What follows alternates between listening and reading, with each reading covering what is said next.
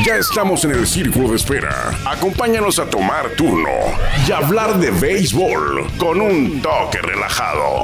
Aquí empieza Círculo de Espera. Espera.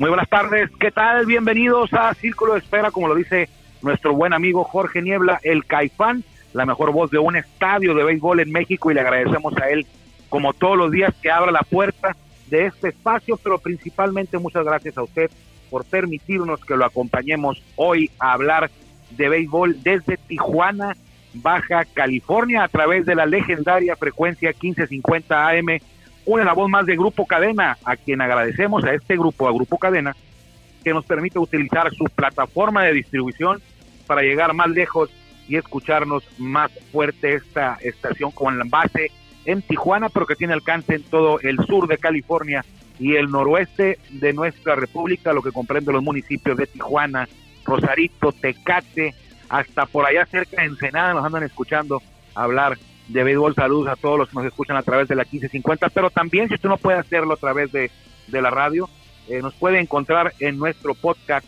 Círculo de Espera. Es un podcast, eh, es un programa de radio empacado como podcast, o sea que no espere que sea un podcast tradicional. Es este programa de radio, es este espacio eh, empacado como podcast en Spotify, mismo nombre, Círculo de Espera Radio. Hoy con un servidor, Armando Esquivel y mm, Guillermo Zulbarán. ¿Cómo estás? Hola, buenas tardes. Eh, tengan todos ustedes. Eh, bien, andamos aquí. Eh, pues, en la mañana hizo un poco de frío. Ya estás aquí en Tijuana. En la mañana hizo un poco de frío aquí en Tijuana.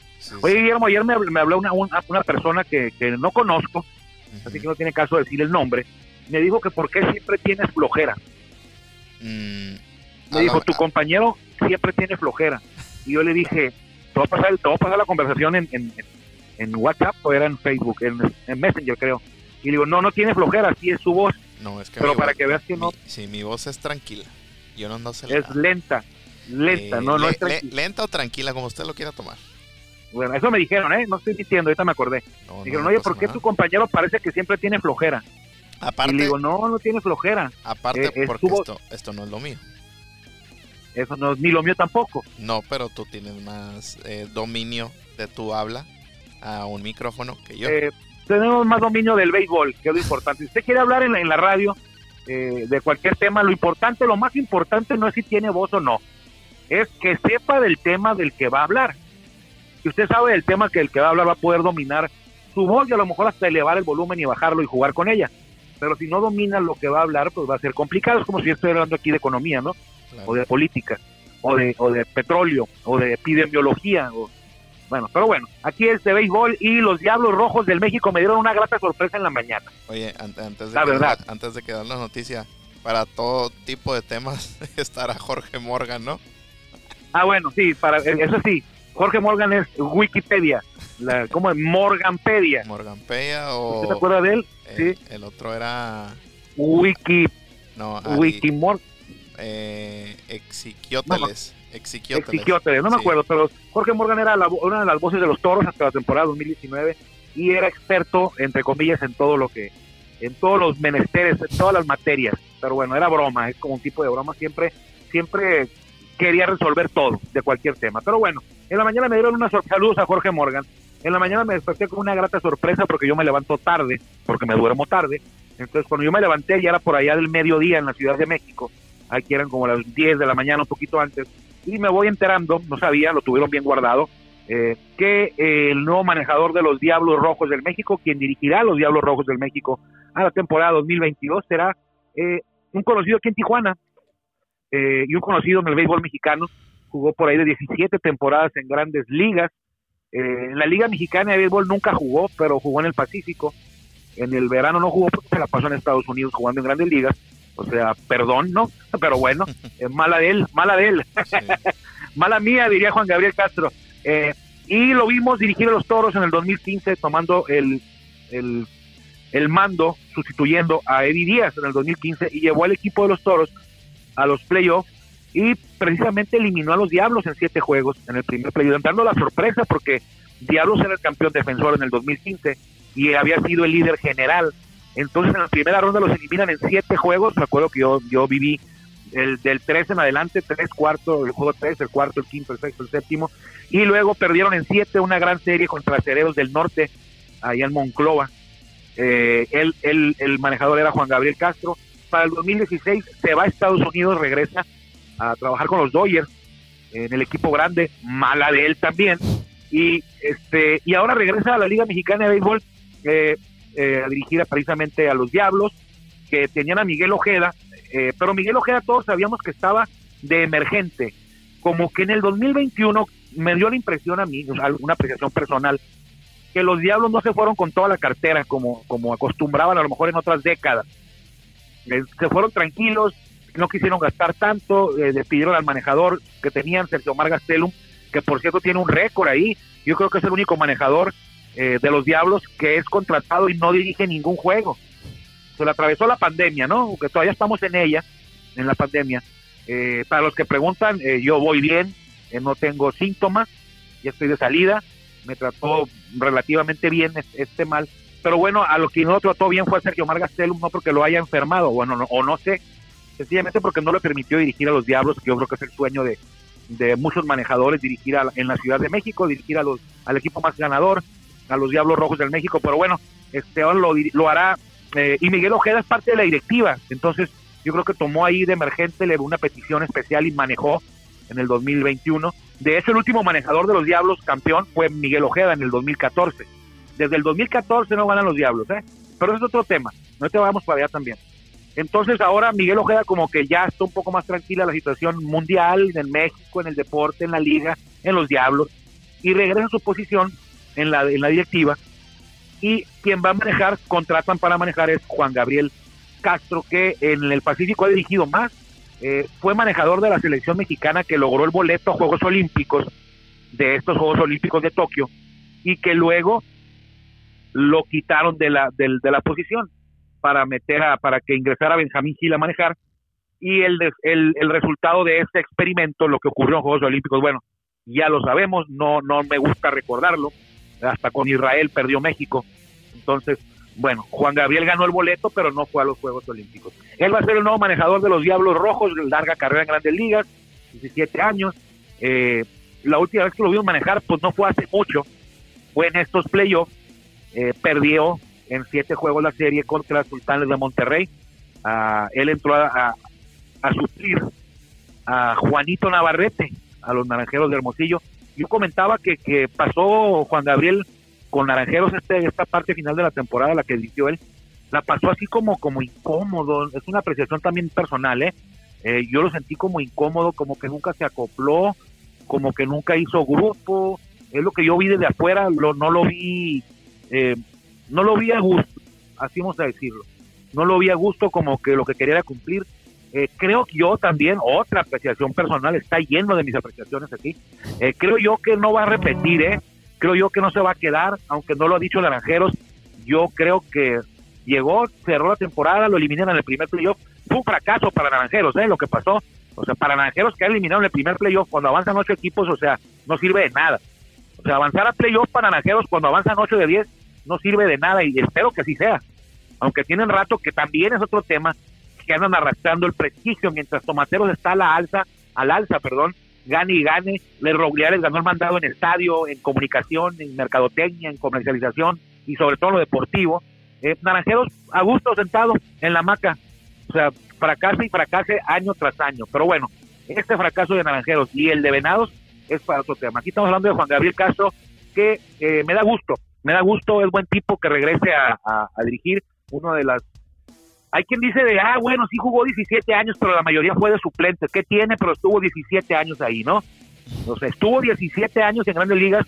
Si fue de suplente o de titular o como haya sido, eh, no siempre fue de suplente, ¿eh? ¿eh? Tiene su gran mérito haber jugado 17 temporadas. Creo que nada más él, eh, Fernando Valenzuela, Aurelio Rodríguez, y Oliver Pérez llegaron a jugar 17 temporadas. Bueno, eh, Oliver jugó 19, pero jugar 17 temporadas en grandes ligas no es, eh, no pasa todos los días. Son pocos, o sea, son pocos los mexicanos y en general son pocos jugadores. Eh, no sé qué porcentaje de los que llegan a grandes ligas se mantienen 17 temporadas por lo menos, entonces tiene su mérito. Pero bueno, Diablo Rojos tiene manejador y es un poco ese equipo, ¿no? Memo, los que no tienen porque eh, los acereros anunciaron, hicieron oficial acereros que van a quedarse con Mickey Callaway como manejador. Este, ni, ah, tan, así, tan así que ni sa, tan, perdón, tan escondidas lo hicieron que ni sabía que Aceros tenía manejador ya. No, es que es que sí tenían en mira, aquí el tema es el tema con Mickey Callaway es que y lo vamos a decir, no pasa nada. Es que es un manager no elegible en Estados Unidos, en Grandes Ligas, lo declaró Grandes Ligas porque se le descubrió, se le comprobó que incurrió en acoso sexual con varias mujeres, eh, que les mandaba fotos, que les pedía fotos desnudas, a una reportera creo que le acercó los genitales, entonces tipo de esas cosas, pues acoso que hacía sentir incómodas a las mujeres, eh, y al final de cuentas lo declaran manejador no elegible, eh, y él acepta, acepta en un comunicado, hizo un comunicado donde, donde declaraciones de él, donde dice que nunca pensó que sus acciones fueran a molestar a nadie. ¿Cómo lo van a molestar a nadie tus acciones si le acercas los genitales a una mujer reportera? O que le pidas fotos desnuda a una mujer, o sea, por redes. Entonces, y él decía que no, no pensó que lo fuera a molestar a nadie, que no, total de que sí aceptó y fue dejado, pues vetado, ¿no? Entre comillas, de grandes ligas. Eh, pero como ahora la Liga Mexicana de Béisbol es una liga independiente, sí se pueden contratar aquí este tipo de, de infractores en grandes ligas pueden venir para acá y, contratarse. Entonces, Mickey Callaway lo contrata a Cereros y lo, pone a dirigir en la Liga Invernal Mexicana. Ahí lo fue metiendo. Lo fue metiendo. Eh, y ahora en la Liga Mexicana de Béisbol, pues no, no organizó una rueda de prensa. Diablos hizo una rueda de prensa, la transmitió en vivo a todo el país, bueno, a todo el mundo, porque la transmitió en vivo en sus redes. Entonces, y acá los acereros, en un boletincito ayer, ahí pusieron ahí eh, bienvenido Mickey Callaway se confirma como manejador ahora del equipo del equipo grande junto a trae un jugador ahí eh, de coach de banca que lo Chuck Kreuter Chuck Kreuter que también jugó en Hermosillo en la Liga Mexicana ahora lo trae de coach de banca entonces eso es muy diferente no me da mucho gusto lo de lo de Juan Gabriel Castro y no hay que ser bueno es lo que me dicen a mí a veces oye pero pues alguien que comete un error merece una segunda oportunidad sí sí sí merece una segunda oportunidad estoy de acuerdo pero el tema es que aquí estamos en, en una liga que ha venido eh, en los últimos años abriendo espacios para, para mujeres, mujer umpire, acuérdate Guillermo, eh, mujeres trainers, eh, mujeres cronistas, mujeres en la oficina, en la gerencia. Entonces, que ahora se permita que se contrate a, a, un, a una persona, a un manejador con este antecedente y que ni siquiera lo, lo mencione, pues él que diga, ¿saben que cometió un error? Estoy en México, no quiero hablar de nada, así por oscurito, casi, casi, se contrata a, a Mickey Callaway. Pero bueno, eh, ya está eso, no creo que vaya a haber marcha atrás con lo del tema de Mickey Callaway.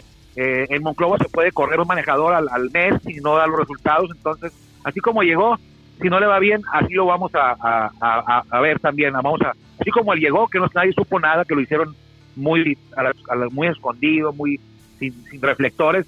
El día que se vaya también va a pasar así. Aquí en, ahí en Monclova así ocurre. Digo, Pat Lista fue campeón. Primer campeonato en la historia de los acereros. Y al año siguiente se queda en la segunda ronda de playoff y lo despiden. Entonces, o sea, aquí no no perdona, ¿no? Yo, yo me imaginaba, bueno, Pat Lista lo hizo campeón. Nunca habían ganado un campeonato en Monclova. Primero en su historia. Le, va, le va le va relativamente mal al año que entra, porque no le fue tan mal se los metió a playoff y luego los metió a la segunda ronda de playoff. Los eliminan y los, y los, los eliminan los toros y lo despiden. Entonces, ahí en Monclova tienes que ganar todos los días y ganar todos los años para mantenerte vigente en cualquier posición. Pero bueno, entonces, eh, ¿quién faltaría, Guillermo, de manejador?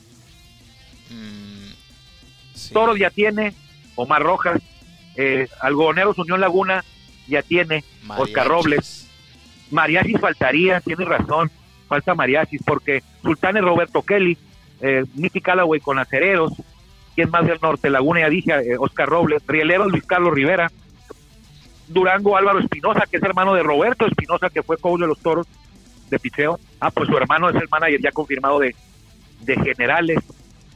Bravos de León, el Mosco Arredondo, Pericos de Puebla, Willy Romero, Leones de Yucatán, Luis Matos, Piratas de Campeche, está mm, ¿quién está en Pietra de Campeche? No sigue Francisco Campos. Ah, Francisco Campos, Francisco Campos, Pedro Mereno Olmecas. En, en, en Nuevo Laredo ya tienen, ¿eh? los tecolotes ya tienen. Eh, es una estadounidense. Se me va el nombre, ya lo habíamos dicho aquí. Se me va el nombre. Ahí busca Guillermo Manejador Tecolotes. Es un, es un estadounidense. Un segundo. Eh, ya lo habíamos anunciado.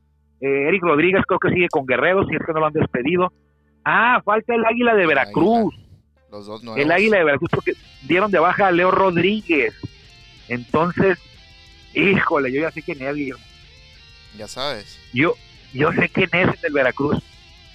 Así como te dije un día que el manejador de Madrid iba a ser Benjamín Gil, como medio año antes de que lo anunciaran, ¿te acuerdas? Sí.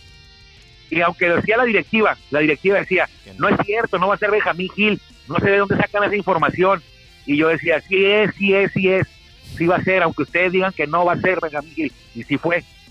Bueno, pues la, la de Veracruz, ya me la sé, Guillermo. El, el, Ya me la- el de Tecolotes de los dos Laredos es Mark Weidemer o Weidemer.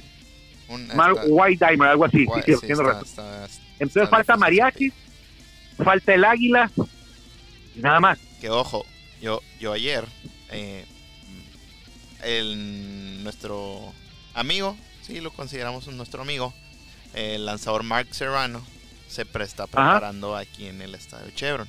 Viene a trabajar sí. aquí con el profe Víctor Durán y ahí hace sus rutinas.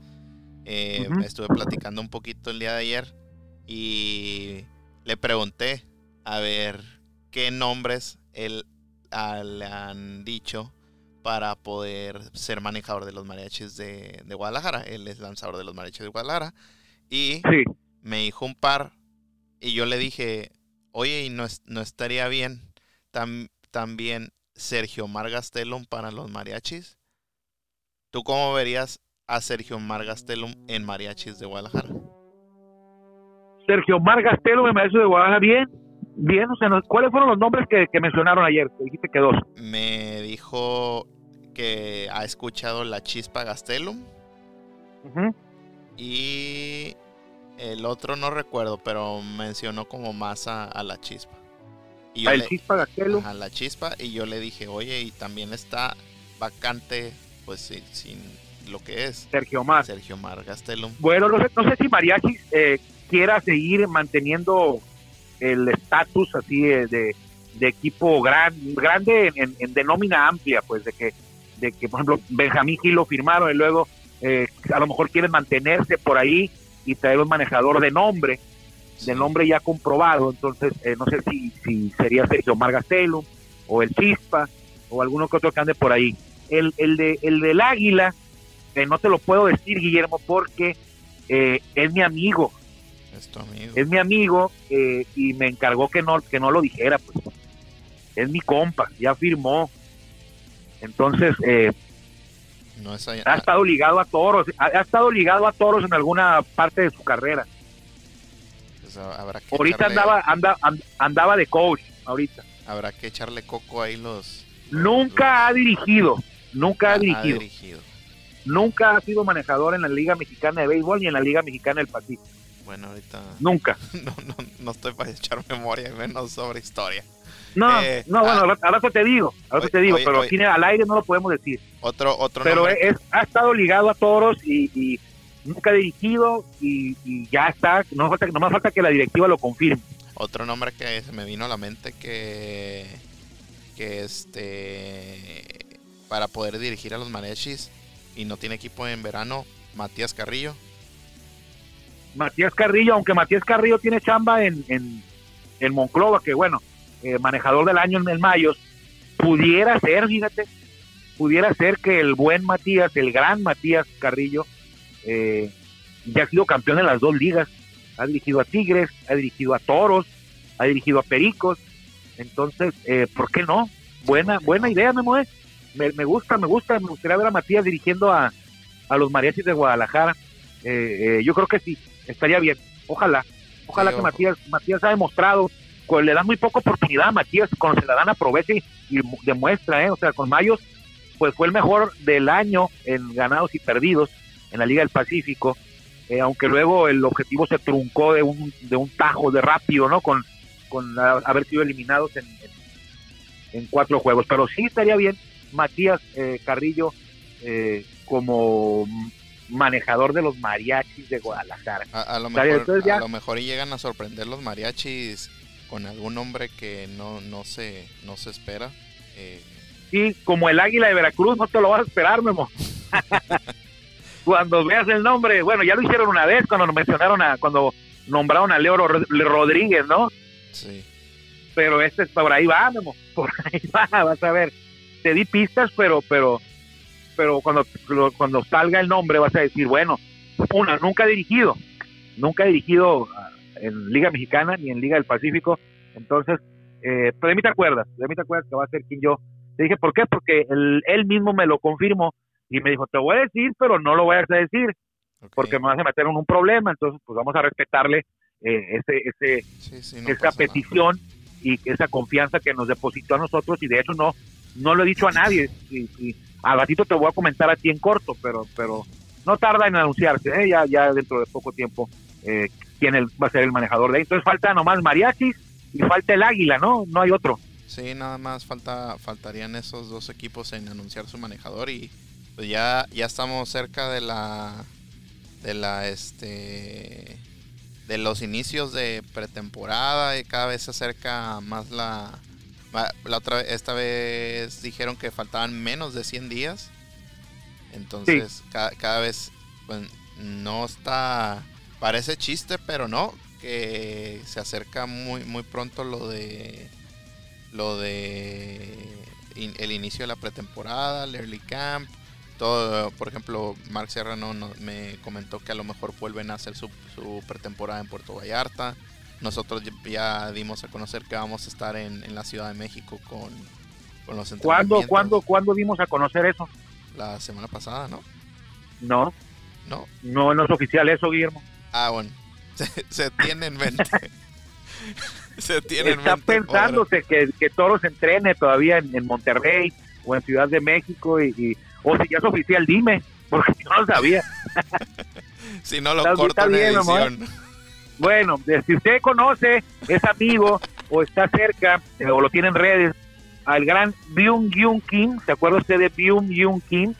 Aquel lanzador relevista submarino de los diamantes que fue severamente castigado por los Yankees y que salió hasta llorando, aunque luego su equipo fue campeón de la Serie Mundial esa. Bueno, pues cumpleaños hoy, Byung Yoon Kim, ¿sabe quién se acuerda mucho de él? Eh, el perrón, mi compadrito, Edgar González, el pitcher Edgar González el bueno. Eh, ¿Por qué? Porque el día que los Diamantes de Arizona cambiaron a Byung Young Kim, lo movieron a, medias rojas, abrieron un lugar en el roster al hacer ese movimiento y fue el día en que Edgar González, el regio, el de San Nicolás de los Garza, el perrón, el compadre, ese día subió a grandes ligas por primera vez para debutar y le dieron el mismo número que traía Byung Kim, es decir, el 49. O Edgar González debutó con el 49. Es el número, y fíjense hasta dónde voy con esto del cumpleaños de Byung Jung Kim. Es el número el 49, junto con el 47, que más mexicanos han usado en grandes ligas.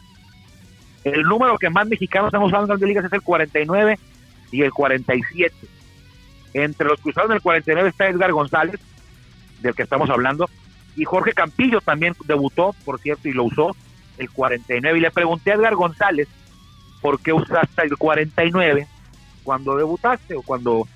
Y me dice, pues es que no había opción. Yo tenía 20 años, me suben y me, me, designan el 49 y dice, ni modo que me pusiera yo sabroso ahí pidiendo otro número, que no quería ese. Entonces me dieron el 49 y con ese debuté. Aunque él luego lo cambió ya a los, años, lo cambia, eh, creo que el 51, y dice, ese número 51 fue el que me acompañó en las en las buenas y en las malas, dice, aunque fueron mejor, fueron muchas más las buenas, ¿no? Que las malas. Entonces, hoy cumpleaños Jun Jun Kim, Phil Nevin, Jeff Juden, Orlando Palmero, que no tiene nada que ver con Rafael Palmero.